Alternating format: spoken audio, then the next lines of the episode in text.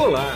Você vai ouvir agora um episódio do podcast Vida Moderna para ficar atualizado com o que existe de mais moderno e deixa a vida mais interessante.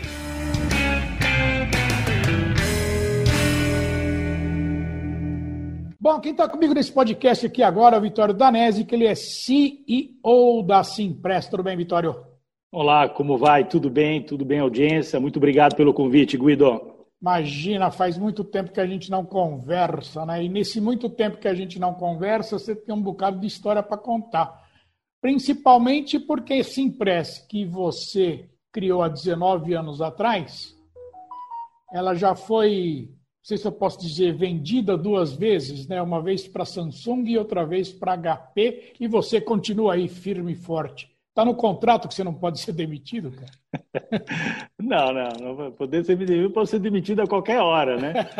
Mas a paixão pelo negócio é tão grande e eu acho que a organização eh, ela tem conseguido, mesmo nessas várias mudanças societárias, ela Sim. tem conseguido mostrar valor ao acionista e temos tido o privilégio de, mesmo depois de duas aquisições realizadas por companhias globais da importância da Samsung e da HP, eh, a Simpress se mantém como uma organização independente que leva a sua mensagem, leva o seu modelo de negócio aos clientes eh, de forma independente. Então, é o melhor dos mundos, porque a gente consegue aliar eh, as competências de uma organização flexível, ágil, rápida no processo decisório, Sim. ao suporte tecnológico, ao suporte financeiro de uma organização global. Essas duas forças juntas criam uma organização competitiva que tem conseguido,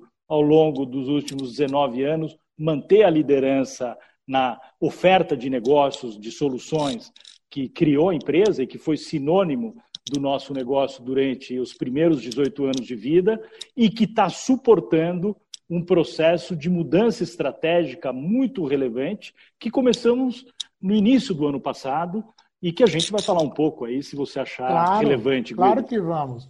A pergunta que não dá para deixar de fazer para você é o seguinte: vamos falar da pandemia. Outsourcing de impressão é gente indo buscar papel na impressora, mandando impressão e indo lá buscar. Escritórios fechados. Como é que você equacionou isso? Bom, eh, você simplificou um pouco demais a nossa oferta, né? eu sei, pô. Eu sei, eu é, sei, mas é daí que você pega o mas, gancho para falar exatamente e me corrigir. É, mas vamos lá. É, desafio tremendo, né? Na verdade, a gente vive o desafio é, de uma mudança radical é, no mercado de tecnologia, né? Essa mudança, ela é um processo que se inicia quatro, cinco anos atrás de maneira mais intensa com toda a digitalização, a evolução eh, dos processos digitais, o volume de páginas impressas nas organizações tem caído ao longo dos últimos anos. Eh, e a gente já sentia isso, a, a, obviamente, como uma empresa totalmente voltada ao mercado e Sim. nós temos hoje 1.500 clientes, Guido, 1.500 clientes corporativos de médias Sim. e grandes empresas. Sim. E a gente vive 70%, 80% do nosso tempo falando com o cliente. Então a gente já sentia, eh, há cinco anos atrás, essa mudança do mercado e a gente, desde aquele momento, nós tínhamos uma preocupação estratégica de como continuar eh, a, a organização do ponto de vista de crescimento, de forma que garantisse, ao longo dos próximos 5, 10 anos, eh, a permanência como organização líder, uma organização vibrante. A sustentabilidade, ela vem afetando ao longo dos anos? O mercado de impressão ou não? É, não, ou, acho ou que isso daí é um colateral, Guido. Um colateral. Claro, claro que todo esse ambiente sustentável, etc., é, tem, tem parte da, da narrativa dessa história, mas uh, o que afetou fundamentalmente o nosso negócio foi a digitalização de processos sim, dentro sim. das organizações, uh, que uh, gerou uma diminuição do volume de páginas impressas. Então, nesses primeiros anos em que a gente detectou esse movimento, qual foi a estratégia da organização? Eu preciso acelerar mais ainda, eu preciso. Comer mais espaço dos concorrentes, eu costumo dizer que é pedalar eu preciso pedalar mais rápido para conquistar mais clientes, para que esses clientes nos compensem a perda de faturamento nos, na base de clientes, né? Porque nós temos um faturamento ancorado no volume de páginas impressas. Sim. Eu não perco clientes. A Simpresa ela renova 99% dos seus contratos. Então, quando eu perco o faturamento, é porque o cliente, na verdade, ele está diminuindo o volume de páginas impressas. Exatamente. E aí nós tivemos um segundo fator que foi crítico para nós nos últimos cinco, seis anos, que foi a crise econômica que se abateu no Brasil. Ah. Lembremos que nós tivemos uma mudança de sinal dramática no segundo semestre de 2014. 14, é. Pré-eleição de 14, nós já tivemos o início de uma queda acentuada do movimento econômico. Sim. Quando o processo de transformação digital eh, se iniciava de maneira mais veloz. E aí é muito difícil a gente analisar, olhar para trás e dizer, cara, quanto que foi a recessão e quanto que foi a digitalização. Porque, na verdade, volume de páginas impressas está diretamente relacionado ao volume de atividade econômica do cliente. Se eu, se eu estou vendendo para um varejo e ele abre mais lojas, ele precisa de mais impressoras nas novas lojas. Se eu estou vendendo, você estava falando de automóveis há pouco, nós temos quase todas as montadoras na nossa carteira de clientes, Toyota, Renault, GM, Ford, acho que só a Fiat hoje não é cliente nossa, Volkswagen, Toyota, eh, eh, hum. etc., Nissan. É, todas essas empresas, no boom é, é, do mercado de automóveis, estavam no terceiro turno. Então, obviamente, Sim. se a empresa opera em três turnos, ela imprime mais. Claro. A economia cai, né? lembremos que 15, 16 o PIB caiu 13 mil por cento cada ano. É. Quanto que o nosso faturamento foi afetado nos clientes da carteira pela crise quanto pela digitalização? Parte das duas coisas, as duas coisas foram impactos negativos. E aí a gente correu mais para conquistar novos clientes porque a Simpress, mesmo na crise econômica, manteve 10% de crescimento ao ano. Então a gente ah. conseguiu, no negócio maduro, afetado pela crise econômica e pela digitalização, manter crescimento. E aí vem 2019, eu já, vou, já chego na pandemia. Em 2019, a gente claramente enxergou a oportunidade de posicionar a Simpress para os próximos 5, 10 anos. Tá. E aí, qual foi a nossa reflexão? Que é o que eu vinha procurando com muita intensidade nos anos anteriores. Eu queria pivotar a empresa, mas aproveitando os principais ativos que a companhia tinha. E aí, quais são os ativos que nós identificamos na companhia que tinham um tremendo valor, que se nós os usássemos de maneira mais abrangente, o investimento marginal para entrar em novos negócios seria muito pequeno Sim. e alavancaria de maneira brilhante o nosso negócio. E aí, o que, que nós identificamos? Cara, um ativo fabuloso, 1.500 clientes. Sim. Dentro desses 1.500 clientes, quem compra? O executivo de TI e o executivo de compras que compra TI. Porra, eu já falo com esses caras. que mais que eles compram que eu posso vender? Primeira decisão tomada. Sim. Segunda decisão tomada. Durante 18 anos, nós investimos numa plataforma de processos e sistemas que funciona que nem um relógio, porque o outsourcing de impressão que você simplificou, ele é de uma complexidade extrema. Sem ele dúvida. mexe com quatro variáveis muito importantes na organização. Primeira variável, nós temos que entender muito bem de gestão financeira, porque a gente claro. faz CAPEX hoje, Sim. investimento hoje para receber em contratos de 4 a 5 anos. Exatamente. Se você não tem uma exímia gestão financeira, você não aguenta, porque você, quanto mais você vende, quanto mais você investe, menos dinheiro você tem, porque Exatamente. você dilui na linha do é. tempo. É. Dois, nós somos uma empresa de mão de obra intensiva, porque a companhia tem hoje 1.900 funcionários. Dos 1.900 funcionários, cerca de 1.300 eles estão na área de serviço. Dos 1.300, 1.000 eles estão na casa do cliente.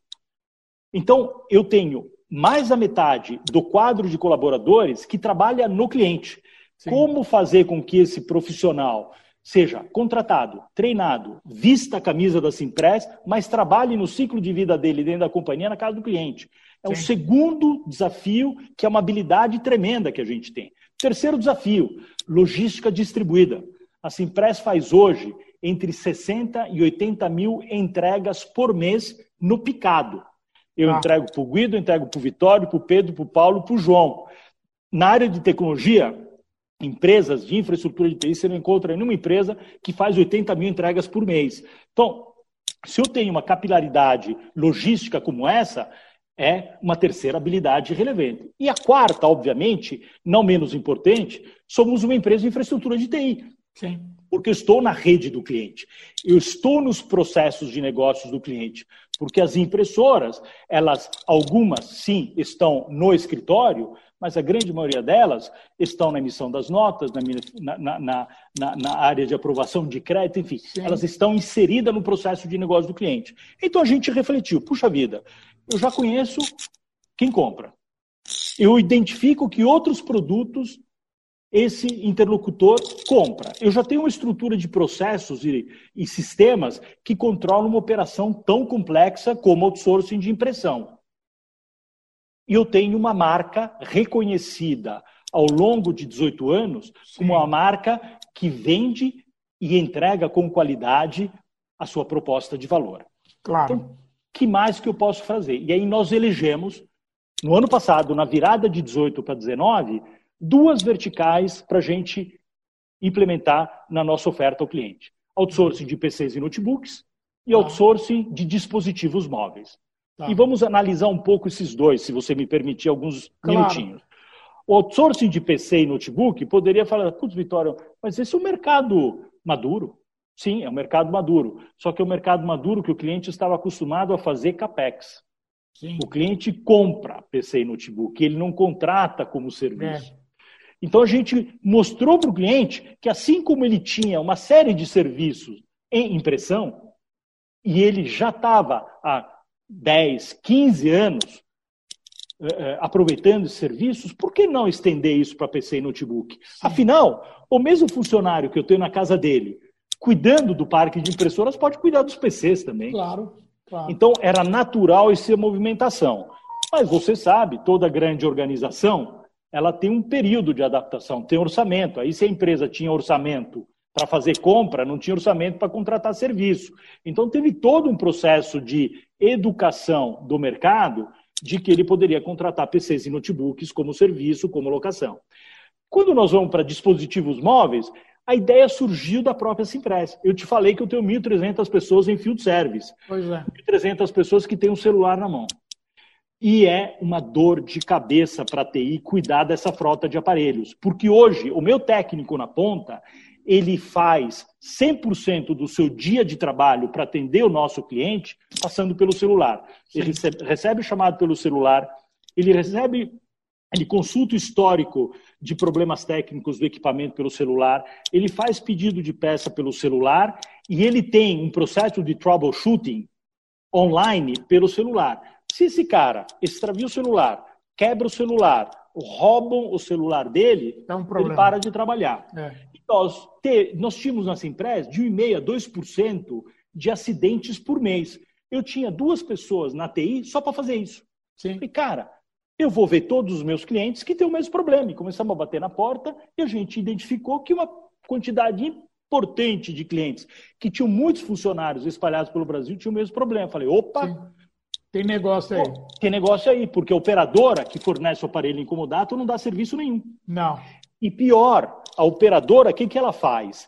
Ela, é, ela, ela cria é, é, uma amarração no cliente, porque muitas vezes o cliente ele tem um problema. Ele tem o problema de que ele quer mudar de operadora, porque a operadora A, naquele momento, pode não estar tá dando um bom Exatamente, serviço, é. e aí ele fica amarrado no contrato de comodato de aparelhos com uma é. multa grande para sair. sair. Aí eu vou no cliente e começo a dizer: faz o teu outsourcing de dados e voz e deixa que eu cuido da tua frota. Nasce o Simpress Assistance, que é o pacote de serviço do outsourcing de dispositivos móveis. Tá. E aí, 2019 foi o ano em que a gente começa a, a, a estruturar o mercado para essa oferta? Bom, vem a pandemia. O que, que acontece na pandemia? Uma bomba cai no nosso negócio de outsourcing de impressão, fecham Sim. os escritórios, fecham as lojas de varejo, cai o nosso faturamento de páginas impressas, ao mesmo tempo o cliente desesperadamente tem que mudar a sua estrutura de TI para home office e ele precisa de suporte para fazer isso. Então, claro. enquanto que numa vertical eu estava tendo impacto negativo, na outras, nas outras verticais novas que já vinham acelerando, eu acabo tendo um processo de aceleração muito mais relevante em função da pandemia. Então, eu costumo dizer que quando você está na hora certa, no lugar certo, né, muitas é. vezes as pessoas me perguntam, cara, mas qual é que sorte que você teve, que não. sorte que essa empresa teve. Não é sorte. Calma lá. Sorte é uma definição que para mim é estar na hora certa, no lugar certo. É, estar na hora certa, preparado para capturar a oportunidade quando ela surge. A Simpress, na pandemia, estava na hora certa, no lugar certo, Guido. A correria deve ter sido grande, hein? Para arrumar notebook para esse povo todo. foi, foi, foi. E aí entra aquilo que eu estava te falando antes, a importância do momento da organização de estar no ecossistema da HP. Sim. HP, o maior fabricante mundial, o maior market mundial de PCs. Pois é. Obviamente, sendo nosso acionista, né? É, a gente teve acesso a fornecimento de PCs e notebooks para claro. poder. É, e aí, é, outra herança importante. Eu costumo dividir a história da Simpress em livros, né? Teve o primeiro livro da Simpress. É, hoje nós estamos numa trilogia. O primeiro livro foram os 13 anos de Simpresa Independente. O segundo livro, um livro mais curtinho, foram os é. três anos de, de, de, fase Samsung, e agora a gente está no livro 3, já estamos no Sim. terceiro capítulo do livro 3.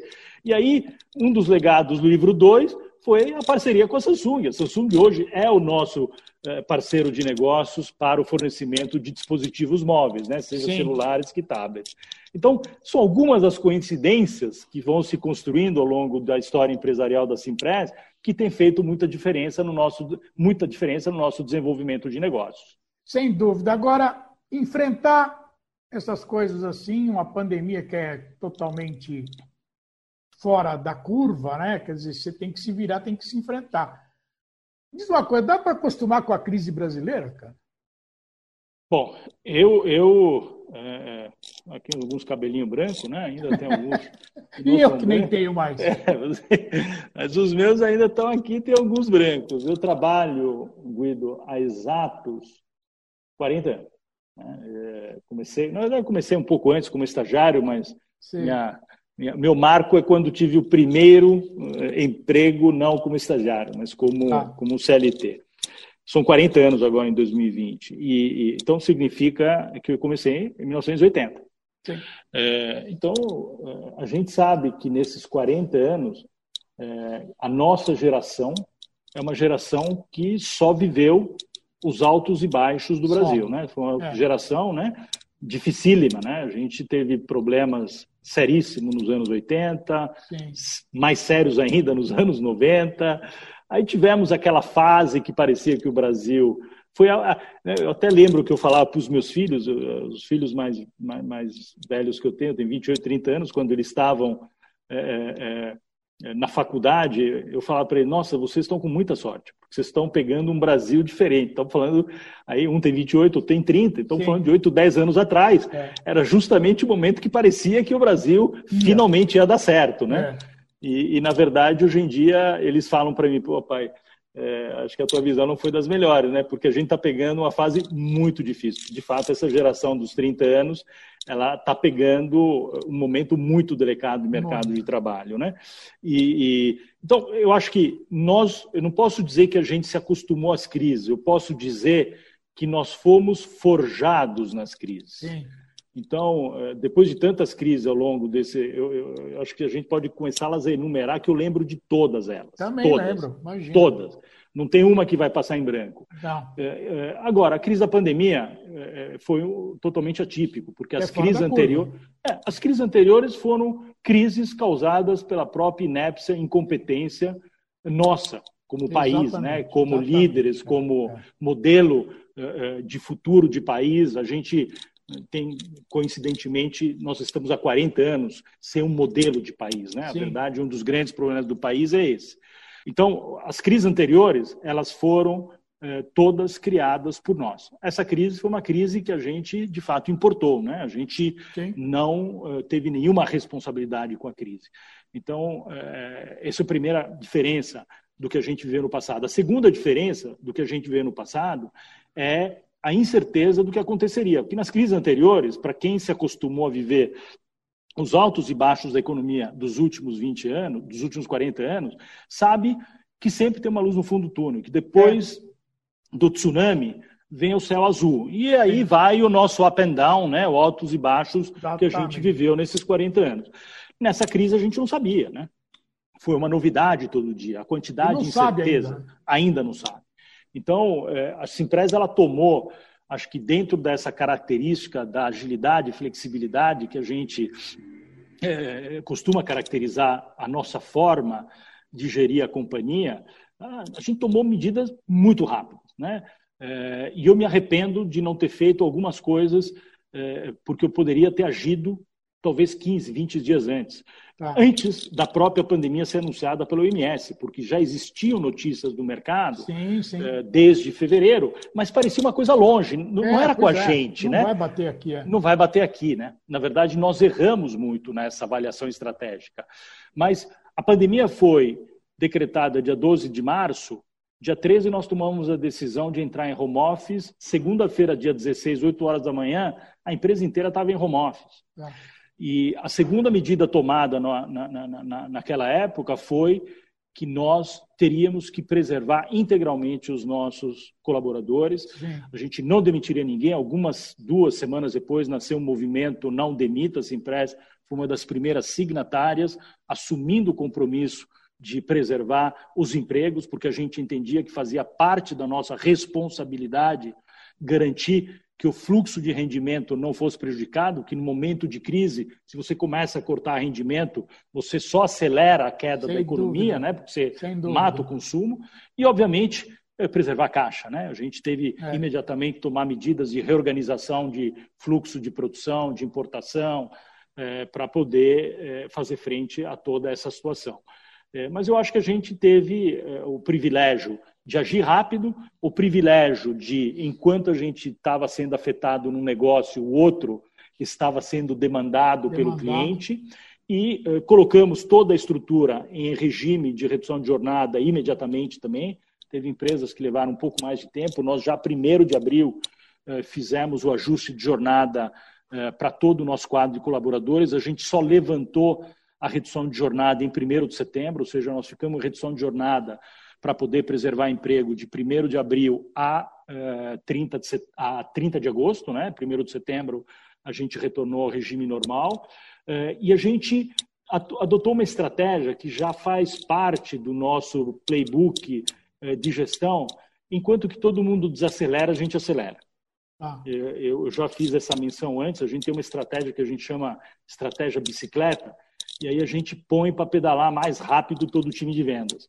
Sim. Enquanto que as empresas assumem uma postura mais conservadora de gestão, a gente assume uma postura mais agressiva de ir a mercado, buscar novos clientes para substituir o faturamento que a gente perde na carteira de clientes com a queda do volume de negócios. Entendi. Então, enquanto a gente vinha no, no, no modelo de perda por causa dos escritórios fechados, a gente identificou todos os. Como a gente tem uma equipe de venda bastante grande, um CRM muito bem estruturado, Sim. a gente sabia todos os mercados que ainda estavam com demanda e a gente correu atrás para ganhar negócio da concorrência.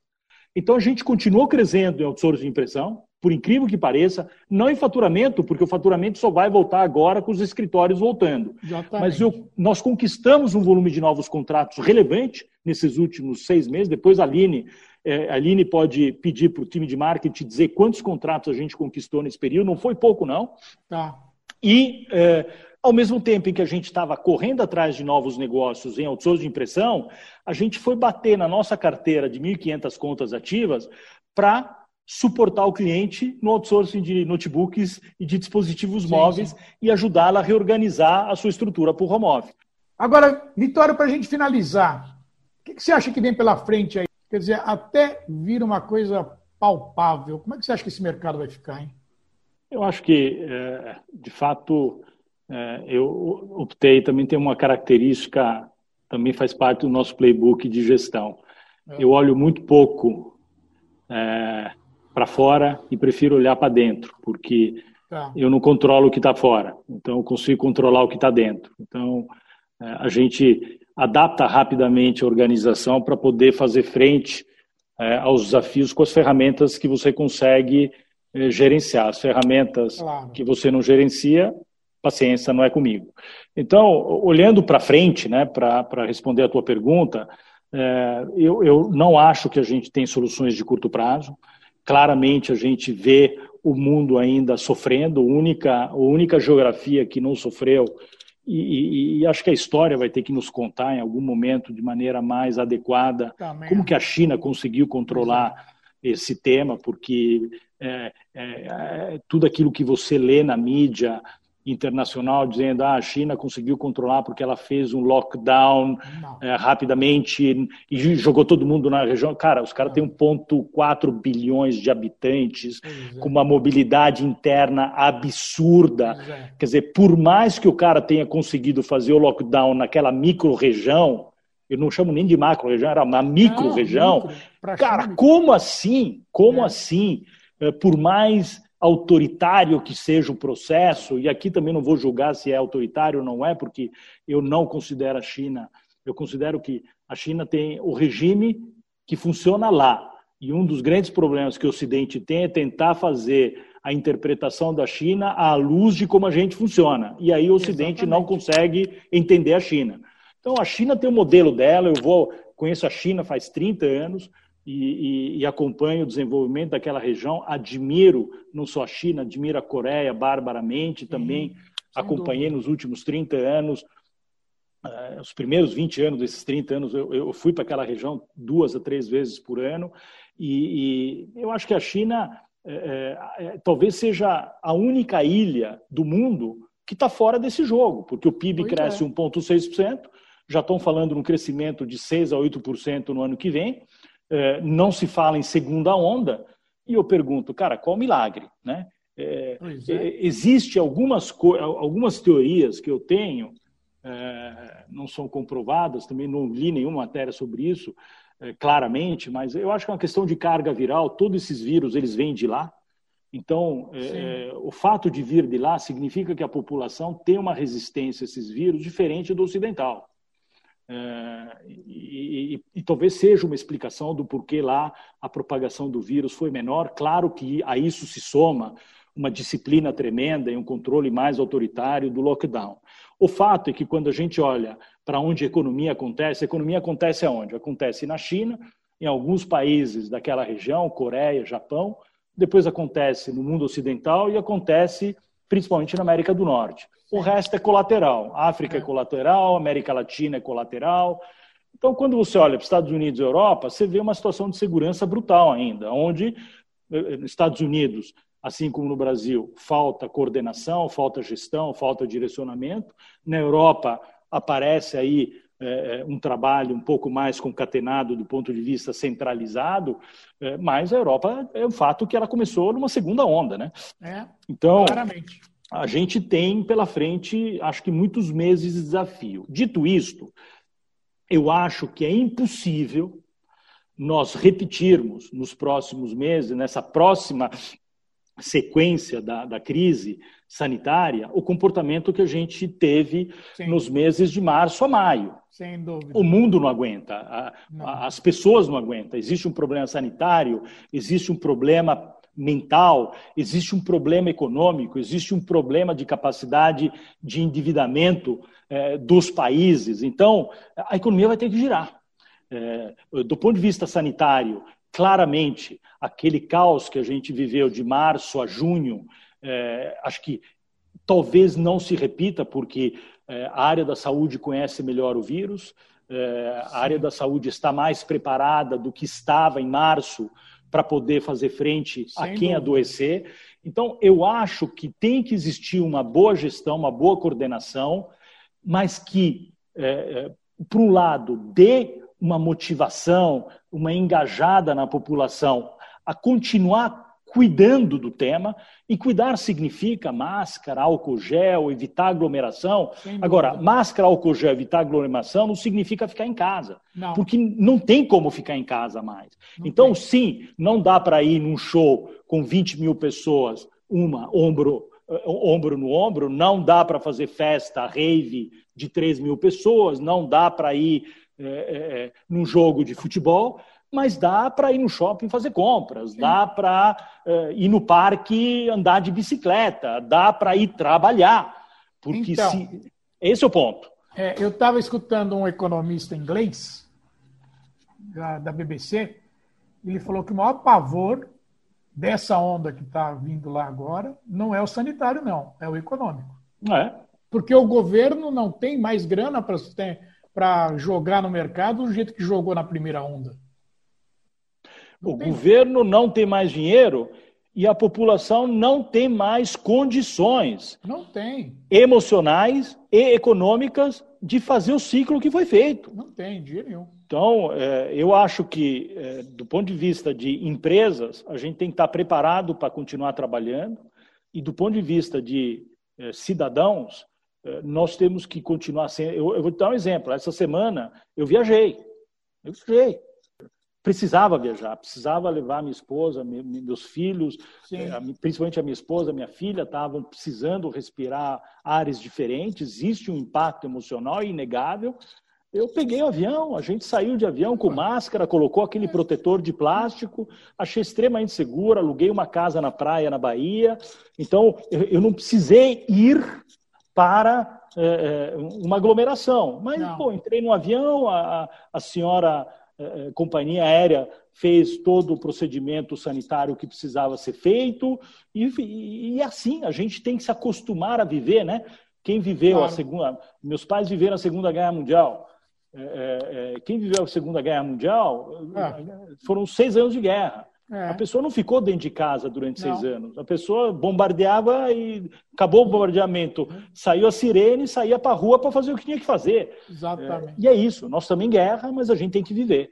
Então, Exatamente. o que eu espero é que haja o engajamento da população na direção de dar responsabilidade e empoderamento para cada um cuidar da maneira correta de um processo sanitário que a gente vai ter que conviver, que seja nos próximos seis meses, nos próximos nove ou nos próximos doze.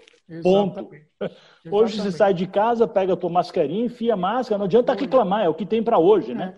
É o que temos Ponto. para o momento, não tem jeito. É o que tem para o momento, não tem o que fazer. Entendi. Vitória, eu podia ficar conversando com você aqui um tempão, cara, como a gente sempre ficava. Mas eu tenho que encerrar aqui. Eu te agradeço bastante a tua agenda. Eu sei que ela é concorrida. Você separou esses minutos para mim. Uma conversa sempre muito agradável. Muito obrigado, viu? Eu que te agradeço. Obrigado, Guido. Obrigado, audiência. E aqui é Guido Orlando Júnior, diretor de conteúdo do portal Vida Moderna, que você acessa em www.vidamoderna.com.br. Tchau. Você acabou de ouvir um episódio do podcast Vida Moderna. Assine grátis nos apps Spotify, iTunes, Deezer, Tuning, Google Podcast e Android Podcast.